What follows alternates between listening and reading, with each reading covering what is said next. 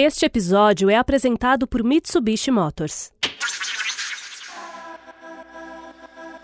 Vai por Elas é a plataforma de conteúdo da Discovery criada para impulsionar mulheres a escreverem suas próprias histórias. Porque ninguém aguenta mais aquele velho roteiro que criaram pra gente. Vai por mim, vai por elas. E vamos de podcast? Hoje eu vou contar a história da Dani. Aliás, eu vou contar a história da Dani, da Daniela e da mamã. Porque, né, ela é três ali em uma. Apesar das reuniões da Dani só começarem nove da manhã, ela sempre coloca o despertador para as seis e meia. Mas quem é que precisa de despertador quando se tem um alarme de dois anos de idade e 11 quilos de pura fofura chamado Guilherme? Por volta das seis da manhã, ele já está bem acordado, chamando pela mamã e pedindo TT. Ela se levanta com todo cuidado para não acordar o seu marido, pega o Guilherme e já se encaminha para a cozinha para pegar a mamadeira que ela já deixou pronta na noite anterior. Enquanto acomoda ele no colo, começa a repassar mentalmente as tarefas do dia. Definir o almoço, fazer a lista de compras, bater as roupas, terminar a apresentação para o chefe novo. Ai, por que, que eu fui mudar de emprego justo na pandemia? E ela escuta o barulho do chuveiro ligando e pensa: Ué, que horas são? Ai, tô atrasada, não vai dar tempo de me arrumar antes do call.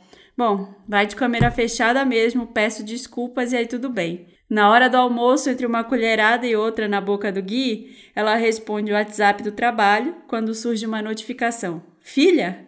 esqueci de fazer as compras da minha mãe.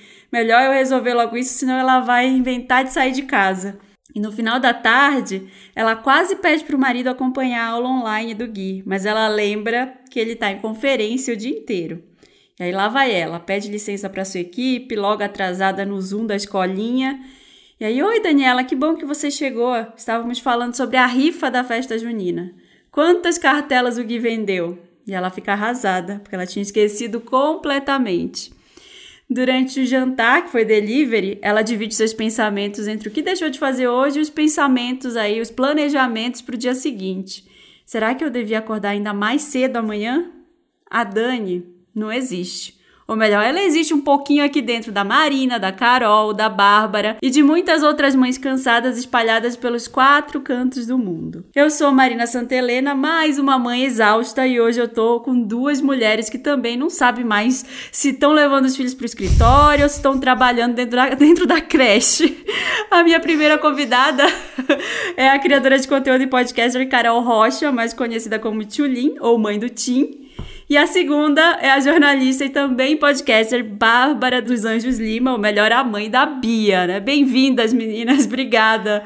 Não sei se eu consigo continuar depois desse começo. Dani, me abraça, Dani! eu tô sofrendo de gatilho aqui. Nossa, Teve um momento de um olho cheio de lágrima aqui, ô Marina. Eu tô chorando, gente. Que Real, isso? Que desespero, Dani. Te amo, amiga. Somos todas, hashtag somos todas Dani.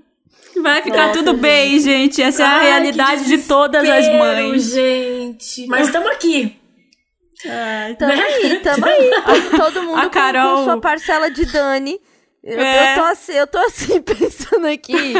Começou a vir um filme na cabeça, assim, ouvindo uh -huh. o, o, relato, porque é o que tá acontecendo, né? O que tá acontecendo, uhum. assim. Eu, eu só me sinto um pouquinho mais tranquila, porque o Valentim tá um pouco maior, né? Aqui de nós três, ele é a criança mais velha, que acabou de fazer seis anos, mais velho que o filho da Dani. E isso a gente vai contando aqui, eu vou falar algumas coisas que mudam, mas assim, o desespero não, não acaba. Não, gente, é um desespero porque a gente se identifica, né? E antes de começar a gravar, a Carol tava falando assim: é tudo uma humilhação agora, e é, é tudo, humilhação, tudo difícil. É tudo muito Bom. difícil. Eu, e sabe que eu, eu voltei de férias essa semana. Então eu fiquei quase um mês sem trabalhar. Fiquei assim, trabalhando, claro, a gente sempre tem mil coisas para fazer, mas sem o trabalho do de 9 às 8, do de 9 uhum. às 18. Então, só fazendo as outras milhões de coisas que a gente faz. Aí quando eu voltei a trabalhar essa semana, eu cheguei, eu virei pro meu marido no primeiro dia, eu falei, isso não é normal. A gente se acostumou a fazer isso nesse último ano e quatro meses. Mas isso que a gente tá fazendo é uma loucura. É, é completamente patético uhum. mesmo, sabe? É, é bizarro. Bizarro. É, é, já que a gente começou falando disso, né, não dá para falar de maternidade sem a gente começar por esse período horrível que a gente está vivendo da quarentena, da pandemia. Como é que foi para vocês a adaptação, né? Você começou a falar, Bárbara, mas é, não rolou a adaptação até hoje, né? A gente se adaptou porque precisava, mas não é uma adaptação plena. Né? O que, não, que foi mais difícil é tipo para vocês? É aquela adaptação, sabe o réptil que saiu do mar e daqui a pouco ele vai virar um mamífero que vai começar a andar, mas eu tô no meio do tá carrinho. No limbo. Eu tô naquele limbo assim, então eu tenho um rabo, eu tenho casca, mas ao mesmo tempo eu já tenho peitos, então eu sou meio mamífero. Eu me sinto assim, sabe? É aquela adaptação assim, a teoria da evolução da metade, sabe? Daqui a pouco vai, vou virar um novo, um novo ser, mas por enquanto eu falo muito disso na terapia, que foi uma das coisas que, que eu voltei a fazer depois eu tinha, eu tinha parado. Eu fiz terapia muitas vezes na vida, mas eu tinha parado antes da, da pandemia, eu não tava fazendo. E, cara, para mim é, é, é, semanal o rolê, sabe? É uma adaptação semanal, porque ainda por cima, né, nessa fase que a minha filha, que acabou de fazer três anos, que, que é a idade também da filha da Marina Toda semana é uma coisa diferente. Não sei, Carol, me conta aí no futuro se as coisas ficam mais menos, emocionantes. Mas assim, com três, assim, que foi a Bia, né? Passou, tipo, sei lá, quase 50% da vida dela é na pandemia. Então a gente começou, ela tava com um ano e dez meses, mais ou menos, um ano e oito meses, e agora ela tá com três. Então, tudo que acontece nessa fase com a criança, a criança, tipo, é muitos desenvolvimentos, né? Assim, tipo, começa, vai ficando mais independente. Tem o tal do desfraude que eu tô adiando de um jeito assim, tipo, hashtag mãe de né, pi, não vou falar. Mas assim, todas essas coisas, assim, tipo, de já começa assim a, a, tentar ensinar coisas, né? Assim, não é mais só brincar, também tem que estar um algumas coisas mais pedagógicas e o sono da criança muda muito nessa fase e a independência da criança vai começando a ficar a birra do Terrible Two. Eu passei por isso assim, de um jeito. Então essas emocio essas coisas emocionais, então o que eu tento é semana a semana lidar com os desafios que estão rolando ali. Aqui, uhum. é, entramos na pandemia, o Valentim tinha quatro anos e pouco e agora ele é um menino de seis. Acabou de fazer seis anos. Teve dois aniversários na pandemia, né? E aí eu peguei bem a fase da alfabetização. Nossa. Que tá sendo um desafio absurdo, absurdo, assim. Eu não, não, não me imaginava, né, neste lugar, nessa humilhação aqui constante. Lendo Paulo e... Freire em casa no, pra exatamente, exatamente. forminha de, de letra A, B, C. Se eu tinha, se eu tinha aquele, aquele sonho poético de ser professora de criança, assim, eu, eu só quero poder, assim, mandar flores para as professoras, sei lá, fazer alguma coisa em prol delas, assim. E a nossa adaptação aqui é, além de tudo, Valentim tem duas casas, né? Então eu divido a guarda do, com o pai dele. No começo foi muito difícil conciliar dias para ele ir, porque dois dias era muito pouca a troca e se expunha muito, né? De pegar carro e sai. E depois fomos para sete dias, que também era dias demais. E aí eu ficava com saudade, ele ficava com saudade. E aí hoje a gente tem uma divisão que é: começa assim, Segunda, terça e quarta comigo. Quinta e sexta com o pai. Sábado e domingo comigo. Primeira semana. A próxima semana inverte. Segunda e terça com segunda, terça e quarta Gente com o pai. Do céu, Nossa, que um Excel. É, é não, minha vida é a minha vida ela é extremamente baseada no Google Agenda, assim. É se se assim, se roubaram meu celular, o problema não é o celular, é, é levar o acesso ao Google Agenda que acabou minha vida, sabe? É isso. E aí não, a gente faz essa volta meu Google Agenda. Exatamente. É assim, não é nem as fotos, é nada. É aquela agenda que toda hora eu tô ali olhando. Então teve é, a adaptação das casas é, foi muito difícil. A gente demorou tempo mesmo para ver o, o, que fazia o que não fazia. No meio disso, o, o pai do Valentim passou a morar com a namorada, então ele mudou de casa, né? Então, hum. mudou fisicamente de casa, né? Aqui o Rafa veio ficar muito mais com a gente, mas a gente não mudou fisicamente de casa. Então, tudo isso com a fase da alfabetização foi terrível. E aí o que aconteceu? Em julho do ano passado, a escola que mandava umas atividades, porque eles começam a ter uma grade curricular de fato, né? Com quatro anos, que é o, a idade que, por exemplo, pela prefeitura, ele, a criança tem que estar numa escola, uhum. né? E aí a, a escola mandava umas coisas, umas atividades, a gente tentava fazer, era bem lúdico, bem brincadeira, mas a escola faliu em julho. E aí Eu acompanhei esse rolê aí nas redes sociais.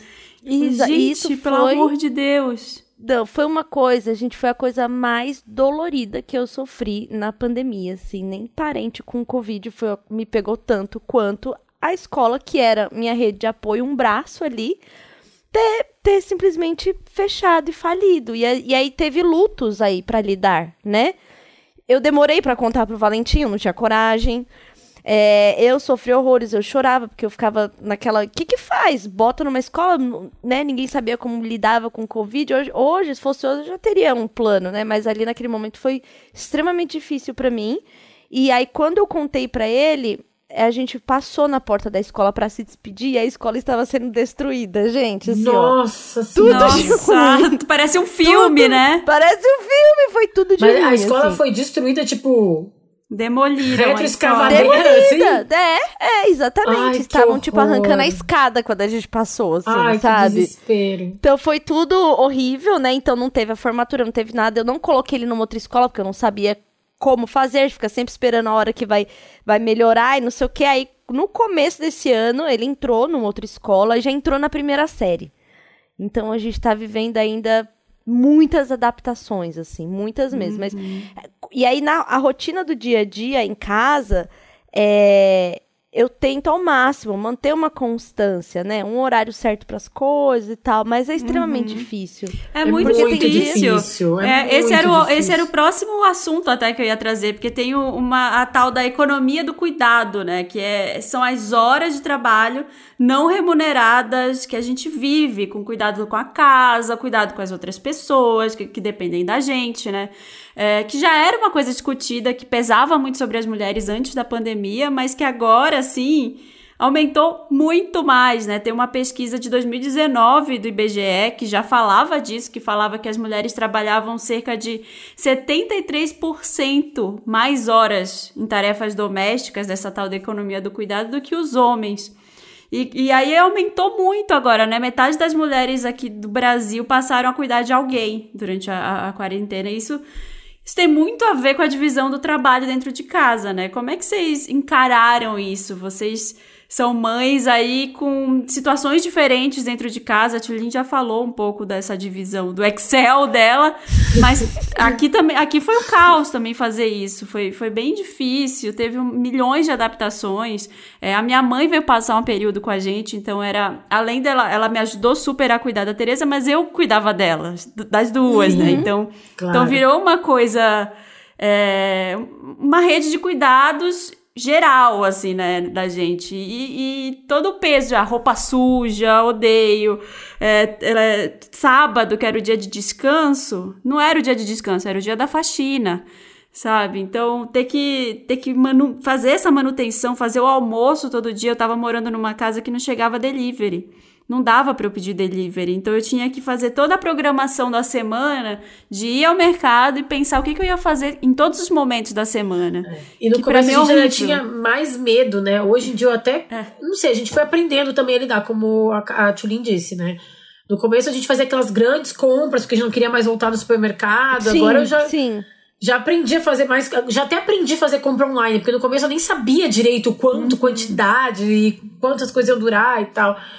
Cara, e assim, eu, eu, eu reconheço muito meu lugar de privilégio, né? Meu marido, ele tem um horário de trabalho alternativo, ele não precisa trabalhar fixo como eu preciso.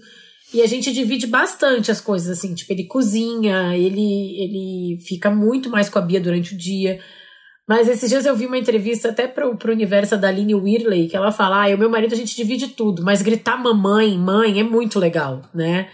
Então, assim, a- tem hora que a Bia só, só quer ficar comigo, não adianta, entendeu? Ai, mamãe, mamãe. E, e eu vejo que eu não sei se é, é. Claro que é muito, né, do machismo estrutural e tal, mas eu, eu- a coisa da culpa, e eu nunca fui uma pessoa culpada, eu nunca fui, isso, isso não foi uma característica minha na vida, sabe? Assim, mas nem depois que eu fui mãe nos primeiros anos, no primeiro ano da Bia, mas com a pandemia eu me sinto assim, tipo, uma culpa que Falhando, toma né? conta, que assim, como mãe, como mulher, como profissional, comigo mesma, fazendo tudo, assim, tipo, tudo fazendo pela metade, segurando uma criança no colo, digitando com uma mão, mandando um áudio com a criança gritando, e a comida, sabe, assim, e a casa bagunçada. E aí eu vou e não, o que, que eu preciso para ter ordem? Arrumar a cama. Eu arrumo a cama quando eu volto, meu marido já jogou o pijama em cima da cama. Eu falei, porra, mas te custa dobrar o pijama.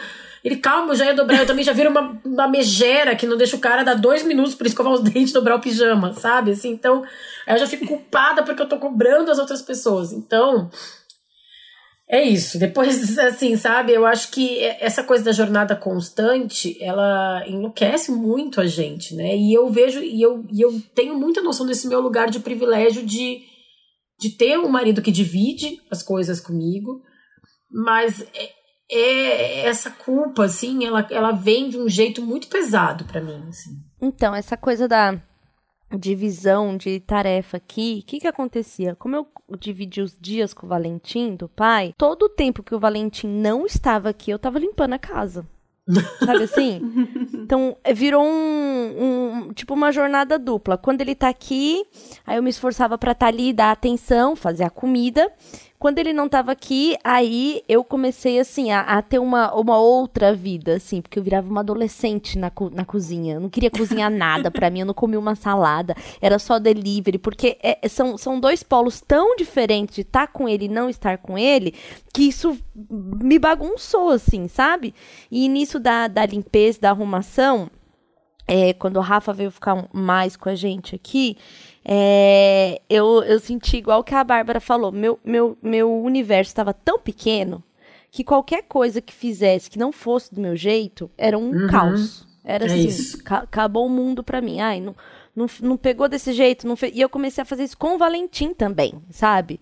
É, uhum. É, ele já tinha quatro anos para cinco, então assim, é, totalmente. Então, assim, é, tem coisas que ele realmente já organiza. Eu faço ele se sentir muito parte da casa, né? Tem o quarto uhum. dele, as coisas dele e tal. E aí eu me percebi sendo meio megerinha, assim, nesse sentido uhum. também, sabe? De. E também porque era uma, uma, uma, tentativa de controle sobre alguma coisa. Uhum. Exato. Porque tá tudo, tá tudo tão. tão, tá tudo tão né, louco, despencando né? e caindo. E a gente sem controle, sem conseguir fazer nada. Por exemplo, todos os jobs que eu tinha é, no começo, antes da pandemia, caíram todos. Tudo que veio depois foram outras coisas. Então eu perdi uhum. muito esse controle, né? Do, do que do que eu tinha, né? Do que, que eu posso e confiar, aí... né?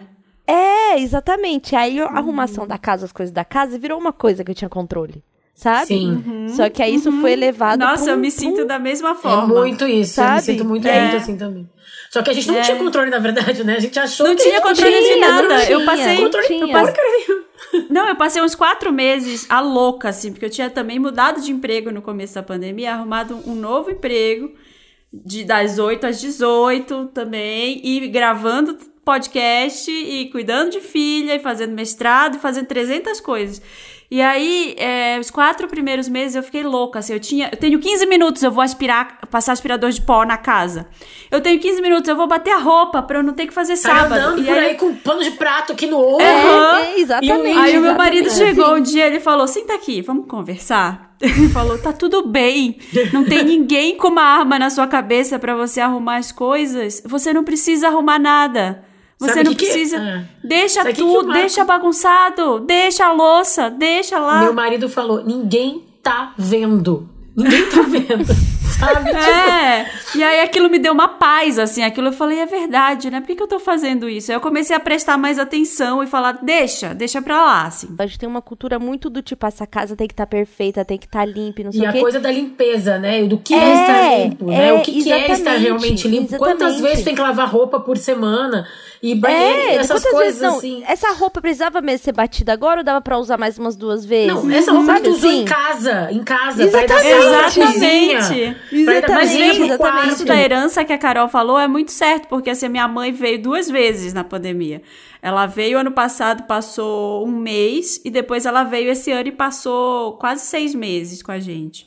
É, e já foi para casa dela. Mas quando ela veio no ano passado, ela ficava, ela, como vocês vivem aqui nesse lugar? Tá tudo sujo, tá tudo, e ficava me cobrando para arrumar. Uhum. Aí um dia eu tive essa conversa quando eu falei, olha, tá tudo bem. E aqui é a minha casa também, porque as coisas. A mãe ainda tenta sim, ter um controle, sim, né? Sim, sim, é, sim. Então, não, não, aqui tá tudo bem. Mandei para ela um texto até falando sobre isso, sobre essa herança que a gente tem, falando sobre como nos outros países é, tá tudo certo, não tá. Não vai cair uma bomba na sua casa, não vai se desfazer sua casa porque você não, não limpar varreu. vidro a semana inteira, sabe? Não, tipo, é, não precisa. Os vidros, sabe? E aí é. isso entra nesse mito da gente, da mulher ser multitarefas também, né? Que você fala, não, eu consigo. Totalmente. A Bárbara com a criança totalmente. no colo, o prato no forno e, e varrendo e fazendo uma reunião. E, e, não existe isso, né? A gente não consegue fazer. Vocês já caíram nessa é, história? É, Nessa Sim, armadilha aí da mulher. Eu, eu tive que, sabe, criar novos parâmetros do que era uma bagunça aceitável. Ainda mais com uma criança dentro de casa. Eu sou extremamente é. organizada. Eu tenho um processo desorganizado de fazer as coisas, enfim, minha forma criativa. Então eu me policio muito para ser muito organizada com várias coisas, para eu poder ter esse momento da liberdade aí, da, da criação e da bagunça, né? E aí, é, é, com uma criança em casa, vai ter brinquedo espalhado, vai ter, enfim, louça de três dias, né? Tem, as coisas estão acontecendo. E aí eu tive que aprender também qual que eram esses lugares, essas bagunças, que é um limite mais aceitável. Eu tive que meio que é, negociar comigo mesma. Isso. Negociar assim, o que, que eu preciso para ter uma casa que é funcional, que não vai me gerar também uma bagunça mental. Então, assim, pra exatamente, mim é tipo, exatamente. Arrumar a cama de manhã, para mim, eu não quero passar pelo meu quarto durante o dia e ver que a cama tá desarrumada. Isso vai me dar um nervosismo que eu vou acabar brigando comigo mesmo e com todo mundo aqui em casa. Uhum. Então é isso, tipo, arruma a cama, ou assim, tipo, sei lá, bota algumas coisas nos armários, sabe? Assim, tipo, guarda, ensinando uhum. também a Bia, né, as crian a criança a, a, organizar algumas coisas, que eu acho também, como a Tulin falou, do Valentim e tal. Mas baixar muito o, a expectativa. O sarrafo, a expectativa, baixar muito a expectativa do que é uma casa limpa, do que é uma rotina. Eu me cobrei muito no começo de não, então tá, vamos criar uma rotina para Bia.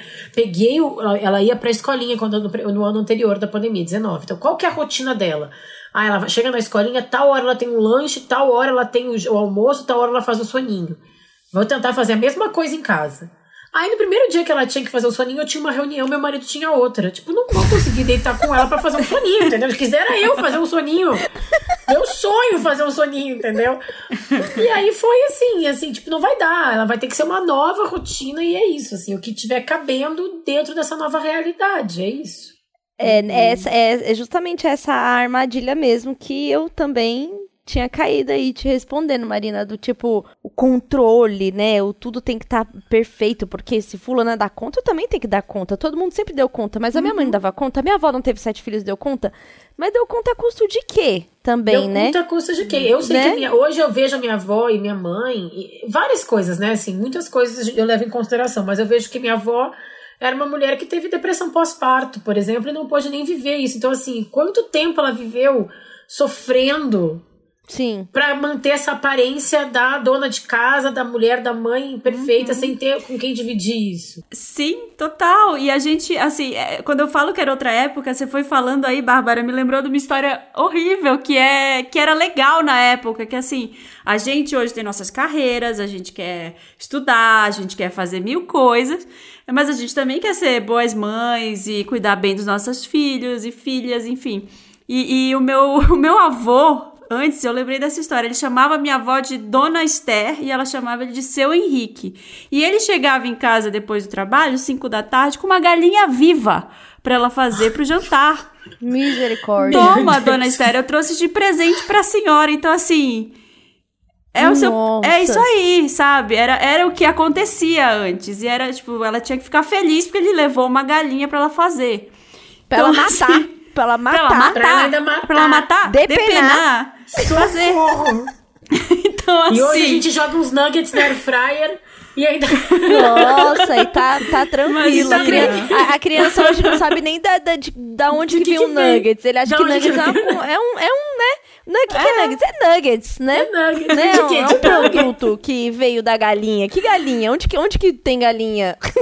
Mas eu uhum. acho que, assim, a gente chega na nossa geração em que, sim, eu acho que Muitos homens já dividem as coisas, mas a gente carrega essa culpa ancestral, sabe? Que não é assim, não é numa geração que a gente vai tirar. Não é porque a gente sabe que a gente pode ser profissional e a gente pode ser mãe, a gente pode ser sexy, a gente pode querer transar e a gente pode querer ser promovida e conseguir isso tudo. Primeiro que a gente tem poucas referências, né? A gente é tipo a geração beta teste. É, né? é. Então, assim, estamos testando pra ver se dá certo, né? Porque, uhum. assim, mesmo que eu tenho uma mãe feminista, mesmo tendo uma educação feminista, mas assim, tá na rua, tá no olhar, tá quando alguém te pergunta alguma coisa, tá no filme, na referência que tu foi tá criando, vendo, tá em tudo, sabe? Tá? Uhum. No exemplo que a gente deu da Dani, de quando entra na, na reunião online do filho e só estão as mães não tem nenhum pai ali naquela reunião, Sim. sabe? E isso, acho que essa, essa história se reflete muito no ambiente de trabalho, principalmente em, em, empregos formais, né? Vocês acham que rola uma empatia com quem é mãe ou ainda é um lugar opressor, assim? Eu vejo que tem ainda muita coisa, percebo muita diferença de de salário, que é muito baseada na carga horária, que é muito baseada no. Ela não vai dar conta, principalmente agora na pandemia, ela não vai dar conta de fazer tudo isso porque ela tem milhões de outras coisas para fazer. Logo, ela vai trabalhar menos horas, logo eu vou pagar menos. E isso é uma lógica que na cabeça de quase todos os homens com quem eu conversei a respeito faz muito sentido. Porque sim, porque você vai trabalhar menos horas. Mas você tá fazendo o que além disso, sabe? Então, assim, é muito louco. Eu acho, eu acho uma lógica escrotíssima que, a, que ainda, as pessoas ainda caem. É doída, é, é até doído ouvir isso, sabe? Eu tenho vontade de. Real, eu, eu fico muito sensível com esse assunto, porque é, é, é uma lógica muito escrota, sabe? Assim, uhum. como se. Um, como se cuidar e, e, criar não fosse função de todo mundo, e como isso também não fosse um trabalho e não fizesse parte da sociedade e não devesse ser remunerado de uma certa forma, uhum, sabe? Uhum. Então é tudo tem que ser questionado. Então, assim, se eu trabalhar uma hora menos, é porque eu tô me dedicando para um pedaço da sociedade que é criar um filho e que uma empresa que vive de consumo, né, assim, pensando bem na lógica capitalista, uhum, deveria, uhum. deveria também remunerar esse espaço, de esse momento, né? Então, isso me faz uma melhor profissional. No momento que eu tenho um tempo para ficar com meu filho e ficar aqui com a minha. Ó, eu vou trabalhar, então eu vou trabalhar direito, sete horas por dia, não vou trabalhar 12. Porque se eu conseguir ficar duas horas por dia com a minha filha, focada, sem ter que ficar com o celular na mão e com o lápis de cor na outra, eu vou ficar uma pessoa mais leve, uma profissional mais equilibrada. Eu vou conseguir me concentrar naquelas oito horas que eu vou estar trabalhando. Claro que agora, né, na pandemia, isso é um pouco questionável, mas fora da pandemia isso tem que ser questionado também, né? Porque vai acabar, dizem que. O assunto da, da maternidade e, e o trabalho formal, até eu de fato conseguir migrar o meu trabalho para só produção de conteúdo, foi uma coisa que foi assim perturbadora na minha vida, assim, de, de verdade, sabe? De tipo ter passado por um estresse muito grande, que é basicamente ter sido demitida porque tive filho mesmo no retorno do trabalho, e depois por ter voltar ao mercado de trabalho em agência e sendo mãe solo, né? Porque foi logo que eu separei e tal. E aí eu tomei uma decisão a respeito disso, que era eu não vou esconder que eu tenho filho, cara, porque eu não tenho a condição de fazer isso. Porque isso é um movimento que é perpetuado, né? A mulher trabalha como se não tivesse um filho, né? Faz de conta que ela não tem um filho, ainda mais dentro da, da publicidade. Eu falei assim, eu não tenho como fazer isso. Não, te, não tenho condição de, de, de, tipo, não falar que eu preciso sair 5 e meia porque meu filho está na creche. A única pessoa que tem para tirar ele sou eu nesse horário, né? Qual que foi o meu privilégio nisso? Quando o Valentim nasceu, eu já estava num, num, cargo de coordenadora para supervisora. Então eu já tinha é, equipe, já, já conseguia articular melhor com, com o diretor e tal. E fui levantando isso e levantando como um assunto também, sabe? De, do trabalho, da, do local de trabalho. Mas eu senti várias vezes o fator é, concorrência, que é uma coisa que, né, te mostra pra agência e tal, e você, né, brilha e tal. Eu fui tirada de várias, porque assim, ah, é porque a gente vai vir no final de semana, né, então acho que pra você não, né, não vai dar, né. Então, assim, tinha essa coisa de já é, tomarem as decisões por mim. Eu não tinha nem o direito, né, de poder tomar uma decisão que era a respeito da minha carreira, né, porque eles já colocavam em primeiro lugar a benevolência materna que eu deveria ter né? Que senão você não vai abrir mão, né? Do final de semana com seu filho. Tá, mas e se eu quisesse? E se eu tivesse. Sim, você não, quer ser é pelo menos convidada. Isso, é. Eu quero ter o direito de falar que não. não simplesmente, né, escolherem por mim, assim. Querer cuidar da casa, querer se dedicar à, à casa, não é um problema quando é um desejo. Você quer organizar, você quer fazer uma coisa que é bonita, você tá afim de, sei lá, não, isso aqui eu vou dar um. Quero mexer aqui, quero arrumar, quero, né, fazer as coisas da minha sala, sei lá, eu tenho maior, maior presa por esse cuidado da casa, porque é finalmente a minha casa do jeito que eu queria. Uma conquista e também, aí, né? É, para mim é super uma conquista. Só que aí, esse lugar começou a ser reduzido à limpeza. A gente tá perdendo o prazer de fazer as coisas em casa, porque a casa foi virando meio que o centro do, do, de tudo que acontece. Não é mais um lugar de refúgio, de descanso, a gente né? perdeu esses muito dias, essa é, esses dias eu, eu, fiquei, eu fiquei feliz do tipo ter comprado uma cadeira Acapulco que eu olho para um outro lado da sala, sabe? Assim. tipo, essa foi minha alegria da pandemia, que é humilhante, né? Tipo, minha alegria foi a cadeira Acapulco de 120 reais. Que aí agora eu tenho um. Uau! Meu Deus, eu tenho uma nova perspectiva de, de quando eu quero, sei lá, tomar um vinhozinho, sabe? Assim. Sentar na minha cadeira. É, olha que, que né, que, que ponto chegamos, né? Então, tá muito difícil e assim, é, eu tô tentando ao máximo me dar horário, né? Ainda que com, com tudo, tem o Valentim e tal. Inventei de voltar pra faculdade no meio disso tudo. Eu tava tão perdida em não ter uma coisa que era minha, porque o que tinha ficado meu era o trabalho, mas o trabalho é o trabalho. Sabe assim? Uhum. E aí foi quando eu vi a oportunidade de voltar a estudar, porque é, psicologia é um curso que só se faz presencial, e a pandemia foi a única oportunidade de eu fazer essa aula online né? Uhum. Aí eu falei, olha, não, espero que não tenha mais tanta Sim. pandemia daí pra frente, então vou aproveitar essa que eu tô em casa e vou é. matar essas horas aqui pra, pra fazer. Você também curte isso, Marina, assim, de tipo, uh, os seus muito, estudos são muito. um refúgio? Tô super me identificando, assim, esse ano principalmente, porque ano passado eu peguei. Eu tava muito louca, assim, ano passado eu tava até me sentindo mal, porque me chamaram em muitos podcasts para falar de multitarefas e quantas coisas você faz. E, nossa, olha ela, quando ela, como ela consegue dar conta de tudo. E eu, gente, vocês não me veem, é que vocês não veem quanto eu tô falhando em todas essas coisas que eu tô fazendo. Porque eu peguei três disciplinas de mestrado para fazer. Eu tava com emprego das 8 às 18. Eu tava gravando o Wanda, o Wanda Experimenta e o Estilo Possível. É, a Tereza, né, minha filha, que é, você precisa ficar toda hora ali dando uma atenção. Minha mãe não estava em casa nessa época e todos os cursos que eu estava fazendo eu tinha que entregar resenha, toda aula. Uma vez por semana eu tinha que fazer resenha de um texto de 30 páginas. Então, assim, foi desesperador, desesperador. Então, esse ano eu, eu pedi demissão. Eu reconheço também que foi um grande privilégio, mas foi um momento assim de, cara, não consigo eu tenho renda de outras fontes, eu consigo é, viver, dá para eu viver bem aqui, não, não preciso ficar é, nesse trabalho. É, então, assim, eu vou mudar e vou conseguir focar no trabalho, focar na minha focar no, nos estudos e focar na minha filha, que é o que mais importa agora para mim, sabe? Então, assim, foi muito legal fazer essa transição. Eu passei uns, eu passei uns dois meses, até hoje eu olho a agenda e falo, nossa, tá sem reunião. Nossa, cadê as coisas? Porque era uma agenda muito apertada.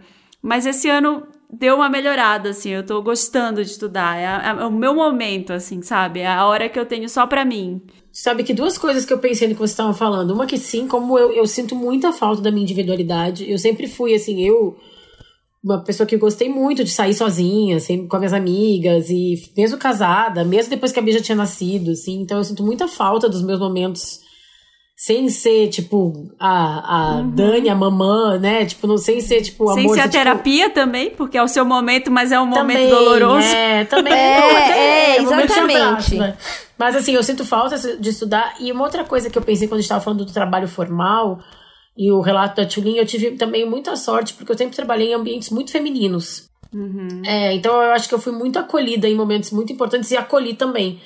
E eu acho que é por isso que isso é uma das coisas que eu mais, assim, fico muito feliz de ser mulher, assim. Eu acho que a sororidade é uma coisa muito poderosa, sabe? É, falando uma coisa, depois que a gente já falei, já falei tanto mal de tanta coisa aqui hoje, mas uma coisa que eu sempre gosto de falar é como a gente tem uma capacidade enorme de se ajudar, sabe? Assim, quando eu toda vez que eu, que eu, que eu saí desse lugar de super poderosa, consigo tudo sozinha e decidi pedir ajuda, eu fui muito ajudada, sabe? Pelas minhas amigas, por colegas de trabalho, por pessoas até desconhecidas, é, amigas de mãe, uh, mães de amigos da Bia, de amiguinhos da Bia, sabe? Assim, então eu acho que esse rolê que só a gente sabe que a gente tá passando, né? Tipo, as mães na pandemia, por exemplo, assim, quando tu olha pro lado e pede ajuda, é, coisas muito boas acontecem, sabe? Sim. Então, caminhando para o final do programa, só queria agora que cada uma de vocês deixasse aí um recadinho final para as mães que estão vivendo esse mesmo drama aí de home office, aula online, escola, escolinha na sala, brinquedo jogado, delivery. Tenta fazer alguma coisa por ti, sabe? Assim, eu acho que esse é o maior conselho que eu posso dar. As meninas falaram sobre voltar a estudar, nem todo mundo consegue ou tem vontade, às vezes até. Mas às vezes, sei lá, é, é, ler um livro, é tomar um banho demorado. É, parece ridículo, sei, parece uma coisa meio tipo unicórnio da pandemia, mas não é. Faz muita diferença tentar fazer alguma coisa pela gente, pelo menos por um momento do dia. Pede ajuda. Pede ajuda até pro teu filho. Às vezes eu olho pra Bia, Bia, me ajuda. Ajuda a mamãe. E eu acho que eu recentemente, recentemente mesmo, gente, essa semana, eu decidi burocratizar alguns processos e eu finalmente chamei uma pessoa para ficar com a Bia, uma, uma pedagoga, que eu vim duas vezes por semana. Pesquisei muito, muito, muito, muito. Achei esse lugar que é, é chama Poppins. É uma microescola que vai nas casas, assim, uma coisa que cresceu bastante na pandemia. E foi muito bom, porque assim, me deu espaço para ser mãe, sabe? Ela veio, a, a mulher veio uma vez só, já, tipo assim, talvez eu, talvez eu abra, sei lá, compro presente pro Dia dos Namorados pra ela no que vem no É, essa sensação. é, porque eu acho que eu tava sentindo, eu, eu andava sentindo muito falta de ser mãe. Porque agora eu tinha que ser mãe, professora, coisas que eu não tenho. Eu admiro, sempre admirei, minha mãe é professora, sempre admirei muitos professores, os pedagogos, mas assim como tudo, né, é profissão, né? Tu tem que ter didática, tu tem que ter, tu aprende a fazer isso, né? Então eu me vi obrigada a fazer umas coisas que eu não tinha paciência, eu me frustrava por não ter paciência. E aí agora eu tô acreditando que esse é o presente que eu me dei, dei pra Bia, dei pra mim, dei pra Mar, dei, tô dando pra nossa família, assim, é... Meu conselho é esse, depois, né, de toda essa elucubração, é, a gente vai ter que fazer pequenas escolhas, a gente tem tido que fazer pequenas escolhas. Então, às vezes é ir na pracinha com uma amiga, como eu e a Marina fizemos, porque a gente tava a um, cinco minutos do colapso nosso da criança é decidir trazer uma, uma pedagoga que vai vir com o máximo de cuidado possível, máscara, trocar de roupa e tal. É uma gradação de risco. O maior medo é, claro, a Covid, mas saúde mental também é saúde, né? E a Tulin, como uma psicóloga em formação, pode falar até melhor do que isso, do que eu sobre isso. Eu tenho meu. Ó, oh, gente. Posso falar, Bárbara? Desculpa. Não, pode falar, mas as crianças tão, a criança está gritando agora nesse exato momento, rindo com a pedagoga. Olha que som bom. Olha, olha que coisa rindo boa. e não chorando no fundo. E você é tranquila, Até podendo pode deixar tá esse aqui. áudio, tá? Não precisa cortar. Não precisa cortar. A criança tá rindo no fundo, não tá chorando. Teve um momento aí da alfabetização que eu falei assim: eu não sou capaz disso. A hora que a escola voltar, ele vai ter uma professora. Eu sou a mãe dele. Eu estou ficando irritada, estou ficando grossa. Então, eu vou parar aqui, não vou tentar. Quando voltar, tudo se resolve. Todas as crianças estão em pandemia. Né? Não é porque ele não, não foi até, sei lá, que página da, da, da apostila que ele vai ter um déficit de educacional. Não é. Muito pelo contrário, a gente está tentando de tudo para que isso não aconteça. Então, o que eu falo para essas mães é que, apesar de tudo no macro estar horrível ainda e caminhando para melhorar, a gente tentar de todo jeito olhar com carinho para o micro. Olhar com carinho também para essa parte da nossa maternidade, sabe? Não só olhar a criança ali como um, um, um trabalho, sabe? Não só olhar a criança como, como uma punição, né? Eu sempre falo, sempre que eu puder falar, eu vou falar. Ser mãe não é uma punição. Não pode ser vista como punição né? Muita gente usa, muita gente dessa sociedade que a gente vive, né? Trata como uma punição, mas não é. E, e, e esse olhar tem que vir da gente também, sabe? Então tá acabando, vai passar. Enquanto estivermos aqui, conseguir olhar com carinho para esses momentos que a gente tá conseguindo ter com eles. Se fui impostora, não lembro. Esse quadro se chama Se Fui Impostora, Não Me Lembro. A gente fala muito aqui no programa sobre o fenômeno da impostora, né? Que é esse. esse que não é uma síndrome porque não é uma doença diagnosticada, ah, mas sim, é um fenômeno sim, sim. que acomete muitas mulheres, né? A gente já falou sobre isso bastante aqui. E aí tem esse momento para enaltecer uma virada que a gente deu. Esse segmento é especial para as mães, né? Um momento em que a gente tava se sentindo uma impostora, mas aí deu aquela virada e falou: Nossa, que orgulho de mim. Me superei. Sou, sou uma mãe demais, assim, sou incrível. O momento que vocês se orgulharam de vocês enquanto mães. Não, eu acho que essa decisão que eu falei agora há pouco de, de contratar essa, essa pedagoga, eu me senti muito até empoderada, decidida, sabe? Assim, refleti muito e, e, e me senti muito botando em primeiro lugar a minha saúde mental, mas também o desenvolvimento da minha filha e, e, e o equilíbrio da família. Então, ter essa. Pesquisei, conversei, cheguei nesse lugar na, na Poppins. Inclusive, é bem legal, viu, gente? Porque eu pesquisei muito, eu demorei muito, eu protelei bastante essa decisão.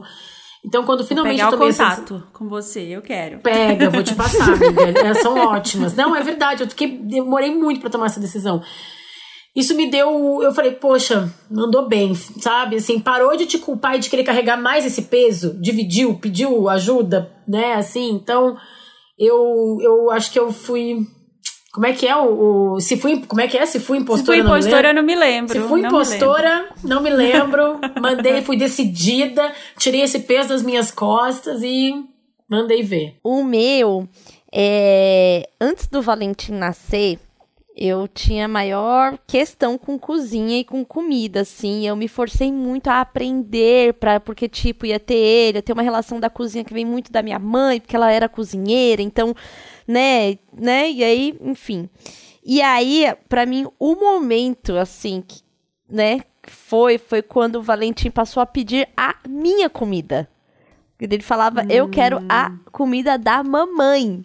Então, né, tive minha mãe morou com a gente os primeiros anos que eu separei, então o Valentim cresceu e a, a introdução alimentar dele foi muito feito por ela, era muita comida dela e o jeito dela e tudo dela. E aí, só quando a gente morou nesse apartamento aqui, é que eu passei a cozinhar para nós dois, exclusivamente.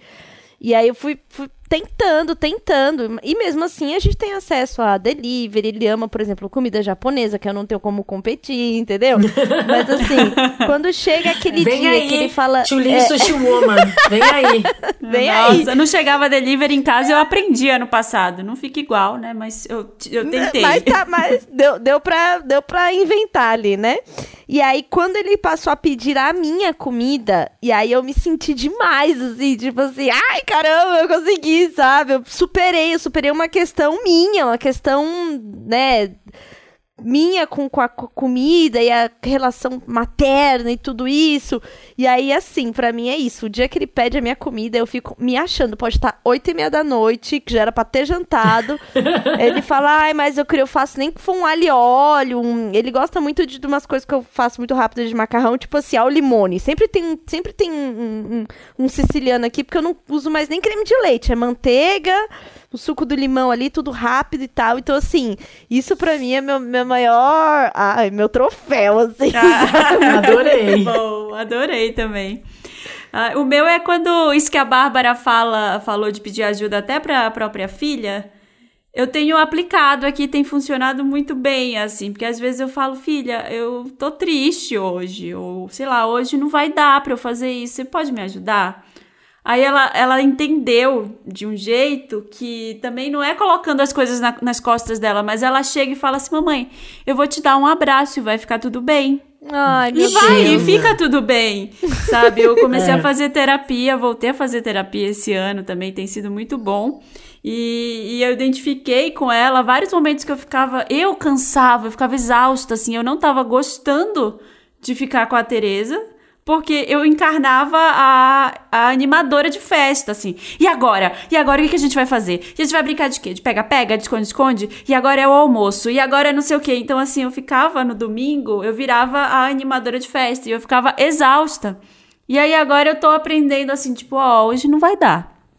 Hoje o que eu consigo te garantir é almoço e hoje é dia do cinema. Vamos ver, deitar no sofá e, é e ver filme. Isso, sabe? É. Isso também dá, vai dando, e eu acho que é muito importante na fase que as nossas duas estão, a Tchulin já deve saber isso, mas a gente vai dando uma independência pra criança aprender a brincar sozinha. Uhum. Aprender sim, a inventar as brincadeiras dela, né? Porque senão a gente sim. fica, tipo, a gente entrega. A gente isso que tu falou, a recreadora é. com 15 atividades e, tipo, já chega com papel craft, tesoura sem ponta, uhum. cola, bastão e tal. Oh, e eu eu, gravei um podcast esses dias do Paizinho Vírgula uhum. sobre o brincar.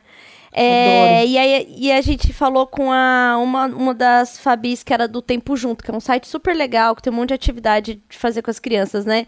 E aí falando sobre esse brincar e o brincar na pandemia também, né? E aí a gente falou muito sobre perfis, né? A gente aprende que o primeiro contato de brincadeira com a criança é isso. A gente é animador, a gente tem que entreter e fazer e não sei o quê. E aí, hoje, né, depois de, né, estudos sobre a nossa própria experiência, é que existem tipos de do seu eu brincante com a criança. Eu, por exemplo, com o Valentim, eu sou a ajudante. Eu sou aqui organiza as coisas para ele começar a brincadeira, eu separo o lugar, eu pego o papel, eu faço não sei o que, entendeu? Eu não sou a que vai ficar quatro horas no videogame com ele, igual, por exemplo, o Rafael fica. Eu não sou essa, essa eu não tenho esse nível da, da entrega e da atividade constante. No parquinho, é o mestre mandou. Eu fico aqui e falo ali, entendeu?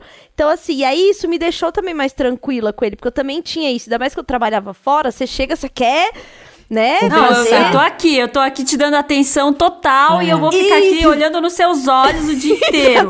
e não, não é assim, né? Você não, não, é, é, não é, não é. E aí a gente, e aí tá até que hoje em dia ele fala que ele vai ser inventor de robôs e eu vou ser assistente dele. Então, e, e, aí, e, e tem uma outra coisa também, é que se a gente abre a porta do mundo lúdico, quase tudo que você tá fazendo é uma brincadeira. Uhum. Porque é o jeito que você fala como vai pegar as coisas, é falar que vai tomar banho tudo, vai ser uma festa. É. Então tem, tem é. tipo tudo. Você vai ali cama, nessa forma. Uma cama, agora exatamente, ela adora porque ela pega exatamente. o spray de cheirinho, é a coisa que ela faz. É, é a vez, porque só vez. O, é, porque o brincar não é uma hora de brincar. Eles enxergam o mundo através da brincadeira, né? Através Isso. da, da cena lúdico, né? lúdica, né? né? Sim, então, é. tipo assim, a... então é legal também a gente pensar sobre isso, né? Que às vezes fica legal. nessa angústia, né? Agora eu vou Muito brincar. Legal. Não, agora, agora, agora, agora eu reservei. É. Né? E é angustiante Não, e eu tava demais. muito culpada, porque a Tereza gosta de brincar de restaurante, de cozinhar. Aí eu ficava meio assim, agora eu falo para ela que eu sou a cliente, eu tô esperando ela fazer a comida. e quando ela terminar, ela me fala. Tá demorando, dona Tereza. É, né? você faz aí a comida e você me serve depois e eu te falo se tá com muita pimenta, e eu fico nessa brincadeira. Eu vou por ela. Esse quadro é pra gente enaltecer outras mulheres, uma mulher aí que te inspira. Pode ser com o trabalho, pode ser a energia dela, pode ser o estilo, podem ser as palavras que ela falou. Esse é o momento da gente citar aí essas nossas inspirações, né? Pode ser um livro, alguma coisa feita por outra mulher que você tenha, que você goste e queira divulgar aqui. Eu tenho, e eu sou muito fã é a Maria Montessori. Toda. É, é, e olha, como. É assim, aí eu já tinha lido sobre ela na faculdade, né? E aí eu voltei alguns estudos para ler, né? O, o trabalho que essa mulher teve de o carinho que ela teve de olhar para o desenvolvimento infantil, não mais das crianças como mini adultos, né, mas olhar de fato, observar, ter aquele cuidado, né, de, por exemplo, quando a gente hoje está muito difundido quando a gente fala dos móveis Montessori, né, tipo, ah, a caminha que é no chão, ah, as coisas que a criança pode pode alcançar e tal, mas essa é uma das coisas da, da da técnica feita por ela, né? E é muito sobre a autonomia da criança.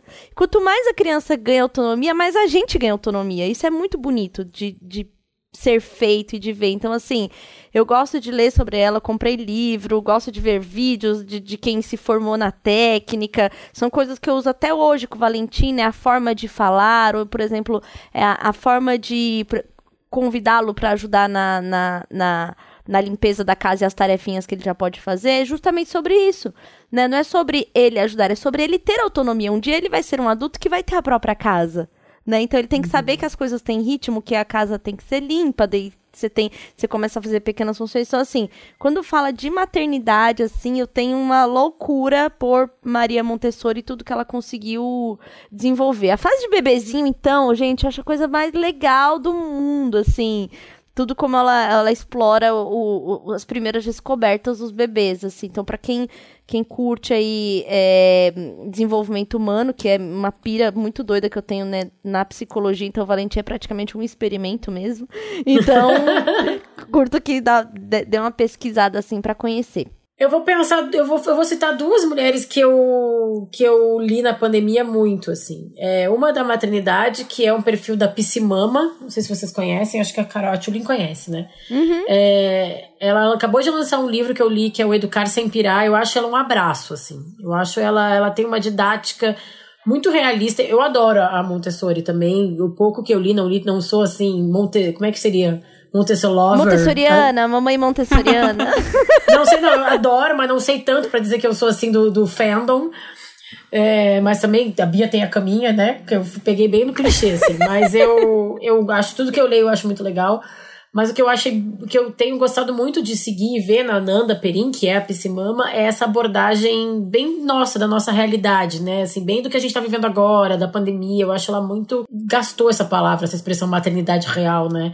Mas eu acho ela muito nós, sabe? Sempre uhum, quando eu vejo ela uhum. falar, me dá um conforto, me dá um abraço. Contemporânea. Acabou... Contemporânea, exatamente. Então ela lançou esse livro agora, Educar Sem Pirar, e eu comecei a ler assim, falei, nossa, ela tá escrevendo o que eu vinha pensando, não Ai, tava organizando. Anotando aqui, porque eu adoro. É, e outra é, pensadora moderna que eu sou, tipo, essa assim, eu sou Brené Brown lover, assim. Brené Brown, tudo que ela faz, tudo que ela escreve, tudo que ela todo eu acho que o TED dela é um dos mais assistidos do mundo, boa parte por mim, porque eu assisto tipo todo mês eu, assisto, eu reassisto. Porque assim, desde que eu assisti pela primeira vez há mais, acho que foi há cinco anos, eu, eu foi assim, um abraço também, e eu acho ela também de uma sensibilidade, mas de uma forma acadêmica. Eu admiro muito quem consegue juntar essas duas coisas. Eu acho que a Brené Brown, ela, ela não é essa coisa assim, é, que é algo que a gente fala e tenta fazer muito no Estamos Bem, né? Não é essa autoajuda vazia, com frase de efeito, sabe? Então a gente tenta trazer muito isso no Estamos Bem, que é com pesquisa, com, com estudo, e eu acho que ela faz isso, ela é a mestre em fazer isso, né? Ela foca em saúde mental, ela foca no autoconhecimento, mas com muito dado, muita pesquisa e muita seriedade, né? Então eu admiro muito ela como mulher e como profissional. Maravilhosas as dicas. Eu tenho duas dicas também. Uma é que a gente acabou de ler aqui em casa, eu e meu marido, que é Como Educar, Como Criar Filhos na Era Digital. É um livro doutora Elizabeth Kilby. É, é muito interessante, porque hoje é o que a Tulin falou, o seu filho tá lá quatro horas no videogame, e você vai fazer o quê, né? Você vai dizer para ele não usar ou não usar celular. A gente sabe que tem vários problemas de se usar muita tela e tudo, mas uhum. não dá para dizer que não, você não vai fazer isso. Não dá, não a dá. criança não se insere nos tempos em que tá Exatamente, vivendo, né? senão você exclui ela digitalmente, exclui Exatamente. ela de núcleos que são dela já, né? E que a é, gente usa ela... também, né, gente? Vamos combinar. É o universo que é nosso também. A gente tra... Nós três aqui, a gente, a gente trabalha usando. com isso. Uhum. Não, eles veem a gente, a imagem que eles vão ter quando eles forem velhos e lembrarem, ah, uma imagem que tem da minha mãe de pequena, com certeza vai ter uma tela, um celular no meio. E tá tudo bem, isso um não é um grande light. problema. Um é, exatamente, é. exatamente. É a nossa a profissão, nosso trabalho. Vou fazer uma selfie. Falou ah, assim, vou fazer também. uma selfie. Eu falei, oi. A também fala. É. É, esse livro ele é muito sobre. É, a gente tem ficado muito em telas, a gente tem é, tido problemas de atenção por conta disso, né? Ela faz vários estudos de que um adulto médio agora não consegue mais se concentrar por mais de 15 segundos na mesma coisa e muda o foco. Então, como que a gente consegue desconectar um pouco os filhos disso, é, do, do celular e, e não fazer com que isso fique excessivo, que fique funcional ainda dentro da, da vida deles, sabe? Principalmente nesse momento de escola por tela, né? Sendo educado em casa. Ele é bem interessante, bem contemporâneo. E um outro livro que eu li quando a Teresa nasceu, que é da, da Maya Angelou, que a gente até já citou aqui no podcast, que se chama Mamãe e Eu e Mamãe que Ai, é o relacionamento dela, é o último livro dela. Eu li esse livro logo depois que eu tava no Perpério. Gente, que Sim. livro maravilhoso. É não li ainda. Né? Também tá leu nessa lista. fase, não foi? Li, eu li, eu deitei. A gente um leu dia, junto. A gente é. leu, foi na mesma e também a gente pariu juntas. A gente... Sim! eu saí do hospital, ela entrou no mesmo quarto. Então, assim. Gente... foi tipo isso a, a Maya Angelou, ela morou com a avó até os 13 anos, mais ou menos, e depois ela foi morar com a mãe. Então, ela não conhecia a mãe dela, né? Ela chegou com 13 anos e já foi morar ali com a mãe. É, e foi muito estranho. Então, ela descreve um pouco esse voltar a conhecer mãe, a mãe queria mimar ela de todo jeito, mas ela já estava grande, ela já sabia algumas coisas, né? Já, algumas coisas não, já tinha aprendido tudo com a avó, ela vivia no outro esquema com a avó, no interior, é, ali no, numa coisa mais rural, a avó era super repressora, assim, né? Ela, ela não deixava ela sair, não deixava ela fazer nada. E a mãe dela era maravilhosa, assim, ela ia, ela jogava pôquer, ela tinha umas mesas de jogos, ela deixava ela fazer o que ela quisesse. Então, é, como ela foi entendendo esse universo aí da, da mãe dela e como ela lidou com essas diferenças, porque ela herdou muito dessa criação mais fechada, né, com a avó. Ela, e aí ela foi lá morar com a mãe, ela sofreu um abuso sexual, estando com a mãe, então foi uma situação muito que ela deve ter culpado por muitos anos a mãe também, né? Deve ter tido toda essa, essa história. Então, é, ela debate isso no livro, é muito legal. Clube das Impostoras. O Clube do Livro tá diferente, só tá aceitando impostoras agora. Vamos de uma situação icônica aí para você entender que não é a única mulher que se sente uma farsa. Apesar de ter vendido 70 milhões de discos, eu sinto que não sou boa nisto. Vocês sabem quem falou isso? Meu Deus, isso quem? Que... Quem? Essa Mariah frase. Carey. Mariah Ela Carey. é cantora, compositora, produtora musical, dançarina, atriz, modelo, estilista, coreógrafa, empresária, mãe. Meu Deus. Mãe. Ela é a Jennifer Lopes, que está aí há 52 Meu anos Deus. se sentindo impostora. Gente, mesmo imagina. sendo essa mulher, a mulher, uma das mulheres mais poderosas dos Estados Unidos, Não. né? E a mulher hispânica mais poderosa dos Estados Unidos, segundo a revista Forbes. J-Lo, tamo junto, a gente tá no mesmo grupo. É. gostei do clubinho. Se identificou Adorei. com a J-Lo? Eu tenho, eu, tenho uma, eu tenho uma sensação que eu tô sempre devendo de fazer alguma coisa na minha profissão.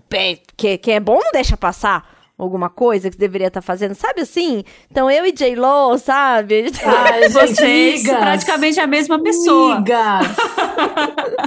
Ontem, gente, eu tava, eu fui resolver umas coisas na rua e eu recebi um monte de WhatsApp que eu não li, porque eu tava naquela tensão de rua, máscara e, e álcool gel. Uhum. E aí, quando uhum. eu cheguei em casa, fim da eu tarde. Quase fui assaltar, ver... furtada esses dias com a Bia voltando da pracinha.